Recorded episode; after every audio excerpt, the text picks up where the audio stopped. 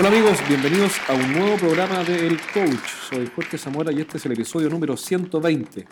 Este programa, que tiene una calidad de audio bastante baja, eh, tiene la particularidad de que es una conversación con Pablo Pefor de elnuevométodo.com en la cual eh, conversamos nuestras experiencias y discutimos sobre cómo calificar mejor a los prospectos.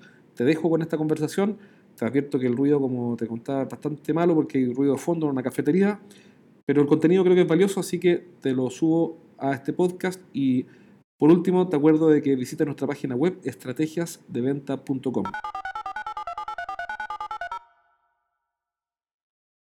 ¿Cuál es el tema que trajiste preparado? Mira, yo creo que es un tema bien interesante y que me toca harto ver en los entrenamientos y, y preguntas que salen de los mismos ejecutivos de venta. Es el tema de cómo calificar mejor las oportunidades. O sea, claro, hablamos de prospectar, de tener que estar constantemente buscando nuevas oportunidades de negocio, pero no solamente se trata de eso, sino que también de saber dónde buscamos, a quién buscamos y si realmente se adaptan en el fondo a lo que yo puedo ofrecer para no perder el tiempo ni nosotros ni hacérselo perder a los potenciales clientes. Mira, eh, esta, la semana pasada vi un caso eh, de una empresa eh, que vende equipos para la industria y ¿sabes cuál es la tasa de conversión que tiene? ¿Cuánto? De cada 100 cotizaciones cierran 5. ¿De, ca- de cada cuánto? De cada 100 cierran 5 cotizaciones. Es decir, de cada 100 cotizaciones venden 5. Ya, pero esas, esas cotizaciones son tipo así telemarketing o, o es venta más directa. Ahí, ahí nacen las preguntas porque, mm, o sea, obviamente no hay un número para todos, pero nunca había visto una empresa que, que cierra el 5% de las oportunidades. O sea, claramente ahí hay un tema de estar disparando por cualquier lado. Exacto. Y, y como se dice muchas veces, en el fondo, de no escoger uno la fruta, sino que mover el árbol y A lo que lo que caiga. caiga. Y claro, ese está, ahí está el error. Y Esa es la estrategia, es así una realidad. decir a lo que caiga. Aquí en esta empresa, que no va a decir el nombre obviamente, usamos la estrategia a lo que caiga. Y es una realidad, y, y la verdad que uno se encuentra con que es una cuestión súper común y como que muchas veces los mismos gerentes comerciales, los gerentes de venta como que dicen, no, más, más, más, abarcar más y más, total, eh, lo que caiga bien, pero la verdad que eso no es productivo. No, porque además estamos tra- o están ahí trabajando gratis para. Están trabajando gratis. De Exactamente. hecho, eh, muchas veces ellos saben, por ejemplo, llegan, llegan piden cotizaciones de, de proyectos que son de alto valor y no quieren visitar al vendedor, fíjate. Dicen, no, no, mándeme la cotización, este es el proyecto. Claro. Sí, es que ahí también está todo el tema de- del, del prejuicio que hay sobre el vendedor. O sea, la verdad que ahí es donde hay mucho por hacer todavía, en el fondo, cambiar un poco esa imagen, ¿cierto? De, de- de qué es lo que la gente piensa del ejecutivo de venta, que va ahí y va a tratar de venderle a como el lugar, en el fondo, y ahí es donde nosotros también, en la consultora, en el fondo, me imagino que también eh, tú también lo haces con, con los equipos que entrenan, en el fondo, tratar de eh, hacer que el vendedor sea realmente el asesor que todos buscamos, en el fondo, y que resuelva los problemas y entregue las soluciones, porque si no, si van en el fondo con el discurso, con el catálogo, a buscar que le coticen lo que salga, ahí es donde está el problema y finalmente esa es la percepción que hay. Mira, estoy de acuerdo. Ahora, ¿qué es lo que pasa? Que cuando, cuando aquí es lo que yo leo, cuando, cuando llega un cliente, llama por teléfono, pide una cotización, eh, y dicen, no, mire, no venga a verme, sino que cotíceme un proyecto de 300 mil dólares. Lo que yo leo es que el negocio ya está cerrado por otro lado y necesitan una tercera cotización. Exactamente. Exactamente. Entonces ahí nace la pregunta, ¿para qué estamos cotizando un negocio eh, que no vamos a ganar? Exactamente. Bueno, lo otro, lo otro que también muchas veces yo sugiero es, y que tiene mucho que ver con la calificación en el fondo, de no nosotros tampoco perder oportunidades. ¿En qué sentido? Y no siempre, por ejemplo, al área de abastecimiento. Hay productos o servicios que no están enfocados en las áreas de compra, en el fondo, y, lamentablemente a veces nos dicen, no, todo pasa por ahí, pero finalmente es uno el que tiene que tratar de levantar en el fondo y poder tener la opción de comunicarse con otros focos del cliente, la famosa cadena de valor, ¿cierto? Y encontrar, eh, no sé, po, el gerente de producción, el gerente de operaciones, el gerente de logística, el que va a valorar en el fondo, el usuario, o el que va, realmente necesita el producto y no el que finalmente tiene que comprar lo más barato posible y ahí muchas veces yo llamo a los, a los, a los encargados de compra como sustractores de valor. Porque en el fondo le quitan valor a la empresa a ellos mismos y también en el fondo a la operación misma. Ahora, la otra vez leí a una persona que decía que más importante que, que, vender bien eh, es saber dónde ir. Era, era- no recuerdo quién era, pero decía, mira, si yo tuviera que sacrificar el talento o la preparación del vendedor, solo la sacrificaría porque vaya al lugar correcto. ¿Y eso cómo lo direccionáis? ¿Cómo, cómo lo haríais? Por ejemplo, ¿qué le podríais decir a un gerente de venta como consejo en ese sentido? Lo que tú estás diciendo recién, pues, segmentar, por ejemplo, si el vendedor, es, digamos que no tiene habilidades o no las ha desarrollado y vende agua y está en el desierto y encuentra un tipo que se está muriendo de sed, se la va a vender igual. Claro, entonces. Pero eso ya es como más suerte. claro, solo que eh, lo, lo, que lo que está detrás del mensaje es que mm, primero vayamos al lugar correcto. Porque si no, hay que, hay que vender lento. Y al final, yo veo, lo que veo es que hay un problema de velocidad. Porque si vamos al lugar que no es correcto, con un cliente que no calza perfecto, la venta va a ser lenta. Claro. Va a ser lenta y va a ser árida. Y, no voy a tener un cliente feliz con el producto o esperando tu visita. Eh, ahí coincido un poco contigo igual, pero también creo que es clave en ese sentido la investigación previa que uno puede hacer. ahí es donde está el desafío también para las áreas de venta, en el fondo, de poder hacer una muy buena investigación previa antes de, por ejemplo, incluso llamar por teléfono, por lo menos meterte al sitio web de la empresa, ver qué es lo que hacen, ver qué tipo de productos manejan y si se asemeja, por ejemplo, a los clientes que ya tenemos y sabiendo los problemas y los desafíos que hemos resuelto con ellos, ir con un speech como en ese sentido. Exacto, y ahí va a tener una mejor tasa también de respuesta y de, reuniones concretadas. Claro, claro. pero fíjate, pues, ahí, eso te obliga, obliga al vendedor a, y al gerente sobre todo a definir quién es el, el cliente ideal para nuestro producto. Yo creo que, claro, sí, ahí esa es la primera pregunta que hay que hacerse, ¿verdad? ahí ese es el punto partido. Ahora es curioso porque cada vez que uno, a mí me toca hablar de estos temas eh, o proponer estas ideas, aparece el temor de que voy a tener pocos clientes. Claro, porque ahí sí, puede ser el, temor de que a veces los vendedores creen que su producto sirve para todo claro. y no es así. Pero cuesta, ¿eh? cuesta asumir que que, que vas a ser finalmente interesante para pocos. ¿Y cómo definir al cliente ideal? Mira, lo que, lo, que yo por lo menos uso, o lo que creo que uno puede usar es eh, primero definir muy bien cuál es el gran problema que resolvemos. Que no es lo mismo que el producto. Por ejemplo, no sé, pues vendemos qué sé un taladro. Eh, hay personas que cobran, comprar un taladro porque quieren colgar un cuadro en la casa y hay otros que compran un taladro porque quieren eh, hacer, hacer una, una obra así o una, un arreglo para algo que es importante. Entonces, eh, la solución. exacto. ¿Qué, ¿Cuál es la solución que yo puedo dar que nadie más está dando? ¿O por qué mi solución es mejor para alguien que está sufriendo mucho? Y tenerlo súper claro, porque si tú le preguntas, por ejemplo, lo típico cuando uno hace un diagnóstico y, quiere, y le pregunta, por ejemplo, a los mismos gerentes o a los mismos vendedores, cuál es su cliente ideal o, cuál es el cliente en el fondo, por qué le compran a tu empresa, siempre está el tema de la confianza, que el respaldo, que el prestigio, pero eso lo dicen todos. Eso es todo. En el fondo, ahí, tal cual como tú dices, o sea, más que diferenciarse por eso, que finalmente es un mensaje súper cliché, en el fondo es tratar de diferenciarse por lo que nosotros sabemos que podemos ayudar, por los beneficios que hemos entregado y creo que ahí es clave contar con casos de éxito en industrias similares. Una pregunta, ¿cómo seleccionamos entonces, cómo segmentamos? Ya primero, eh, si el cliente tiene una hemorragia o tiene un resfriado, ¿está bien? Totalmente. ¿Qué otra cosa?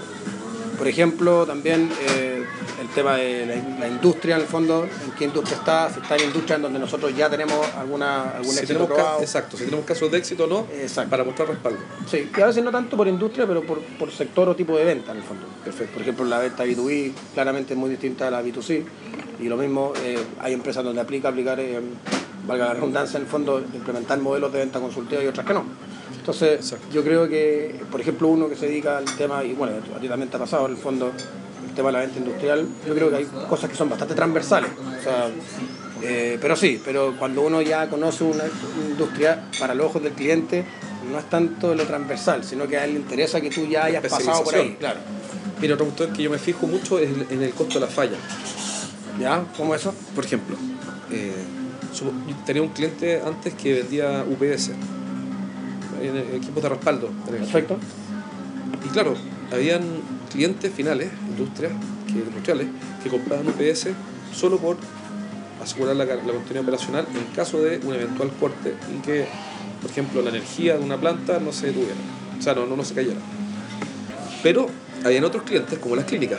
Ya, perfecto. Y el problema de la clínica es que cuando se corta la luz y están operando al corazón de una persona, o tienen un respirador artificial, le pueden decir que aguante la respiración que se cortó de la luz, pero ya vamos a llamar a Chilectra para que, o a la CGE, que es famosa ahora, eh, para que vuelva la energía. No podía hacerlo. Porque, no, porque no, se entiende por qué, ¿no? Sí, claro. Entonces, el costo de la falla es brutal. Entonces, de claro, ¿qué es lo que yo arriesgo en el fondo? Exacto, o sea, ¿qué, pasa si esto no resulta? ¿O qué pasa si el proveedor actual no cumple? ¿O qué pasa si el producto no está? O el producto no Ahí es donde entran las famosas preguntas de implicancia de- del gran maestro Neil Rackham. Exacto. Entonces, ¿qué pasó? Pasó que, por ejemplo, esta clínica, que está mismo el nombre, compró una UPS, un equipo de respaldo de alta capacidad, eh, fabricada en Alemania, y cuesta 1.500.000 dólares.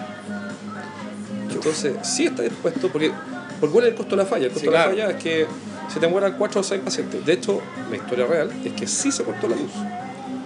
Y la UPS de alta capacidad, que tiene un disco que está girando permanentemente, eh, logró que los pabellones que estaban operando, que creo que eran cuatro, en ese momento no percibieran el corte de energía. Y, y entonces Ya, por ahí, ahí, por ejemplo, volvemos a un tema inicial de que en la calificación es muy importante, bueno, saber el tema, como tú decías, de qué problemas podemos resolver y las preguntas. O sea, entender que las preguntas debe ser, yo creo, la herramienta más poderosa que Sí, tiene un vendedor. Y con esas preguntas tú lo llevas ahí a darse cuenta al tipo que a veces no se dan cuenta. Ahí es donde hablamos un poco de la persuasión. A pesar de que yo no comparto mucho ese tema porque suena más como, como presión.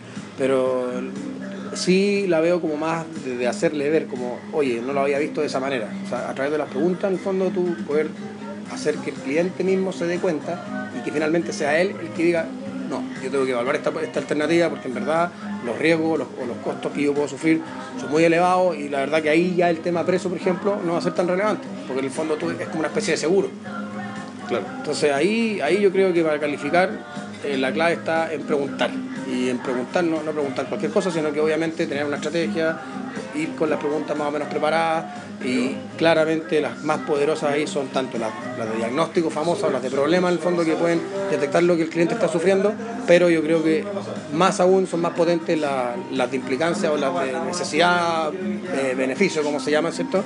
En donde el cliente es el que se da cuenta que el, el- el vendedor finalmente es como el que lo está guiando un poco a él darse cuenta de, de qué manera tiene que actuar o resolver.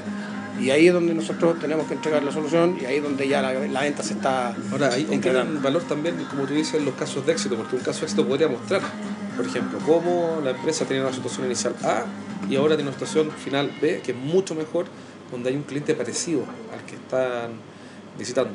Otra cuestión importante es eh, entender si el plan de largo plazo o el plan de desarrollo de tu cliente está alineado con tu oferta. Por ejemplo, supongamos que un caso real, eh, tenemos un cliente que, que tiene eh, una parte de su venta muy transaccional. Y él ya visualiza que en el largo plazo, en el largo plazo, tres años, digamos, Sí, claro. gran parte de sus ventas de insumos se va a hacer por e-commerce.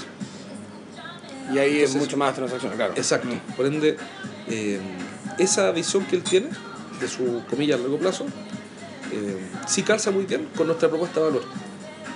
Pero si él pensara lo, corre- lo contrario, no, sabes que nosotros nunca vamos a entrar en e-commerce, jamás vamos a hacer marketing industrial o nunca vamos a usar procesos para automatizar o reducir los costos de administración. Si él pensara así, entonces su visión de desarrollo de la empresa va en contra de nuestra propuesta de valor como consultora. Vamos en direcciones opuestas. Sí, y ahí, bueno, y ahí es donde uno también tiene que ser lo suficientemente honesto en decir, esta cancha no es para mí en el fondo y, y- y- y no tratar de vender algo a toda costa. Y Exacto. eso es lo que, volvemos de nuevo al tema de la imagen y de los prejuicios que hay con la venta, porque eso se cree del vendedor, lamentablemente. Si está en nosotros o en, en toda la gente relacionada al mundo de la venta en cambiar eso. Ahora, fíjate, cuando tú le dices a alguien, cuando tú le dices a un cliente, no sé si te ha pasado, cuando tú le dices a un cliente, mira, no soy yo la persona que te puede ayudar, ¿qué es lo que pasa? ¿Te has fijado? La, el nivel de credibilidad se dispara. Sí, porque en el fondo saben que está ahí para ayudar. Finalmente ese es como el, el- objetivo, pero lamentablemente vuelvo a, a insistir, no, no se da. El fondo es todos van a vender. A vender lo que sea. y si le Ah, sirve o no, lo que sea y mismo. como sea. y como sea. Claro, y después lo- el problema lo tiene la gente post venta, Claro, pero nuevamente, ¿quién es el responsable de eso? el gerente de venta. Lógico, porque la presión que no tiene el, foco estratégico lo que hace es que el vendedor venda cualquier cosa que sea, solo para cumplir la meta. Y el problema es que los gerentes de venta ahí creen que el responsable es el vendedor.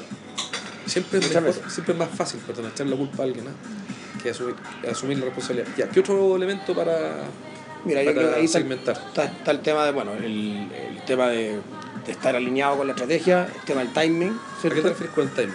El timing es con la prioridad. ¿Ya? O sea, en el fondo, si yo, por ejemplo, voy a ver un cliente y me dice, sí, ¿sabéis qué? Pensando en, en lo que hacemos nosotros, en el fondo, sí, mira, mi fuerza de venta tiene esta debilidad, eh, no, ha sabido calificar bien a, a los prospectos o a los clientes. Eh, pero hoy día tenemos un incendio en tal parte, por lo tanto tenemos que arreglar primero el tema de la producción o tenemos un problema en la logística, por lo tanto, ¿de qué me sirve tener el equipo de ventas bien entrenado si los productos no van a llegar? Claro. Entonces ahí es donde uno tiene que ir conociendo a fondo y no solamente preocuparse de la problemática particular, sino que del escenario global que está viviendo la empresa. Ahora, cuando los Y eso clientes- eh, lo hacen poco. Sí, pues, es difícil. Porque además hay que tener aplomo. ¿no? No, y, muchas propuestas se presentan Claro. y, y claro, no es que al tipo no le interese, pero no es el momento en el cual va a tomar la decisión. Entonces, ¿cuál y es la- dice, mira, eh, yo creo que esto sí, algo que me interesa, pero volvamos a hablarlo a fin de año. Eso se pudo haber evitado haciendo una buena investigación previa, calificando bien el tema del timing, ¿cierto? Y qué tan dispuesto o qué tan adecuado es el, escena- el escenario hoy día, o la problemática, qué tan grave es, y ahí volvemos al tema de los resfríos, las hemorragias, para que el cliente tome una decisión hoy día. Bueno, espero que te haya parecido interesante este podcast de segmentación y calificación de clientes.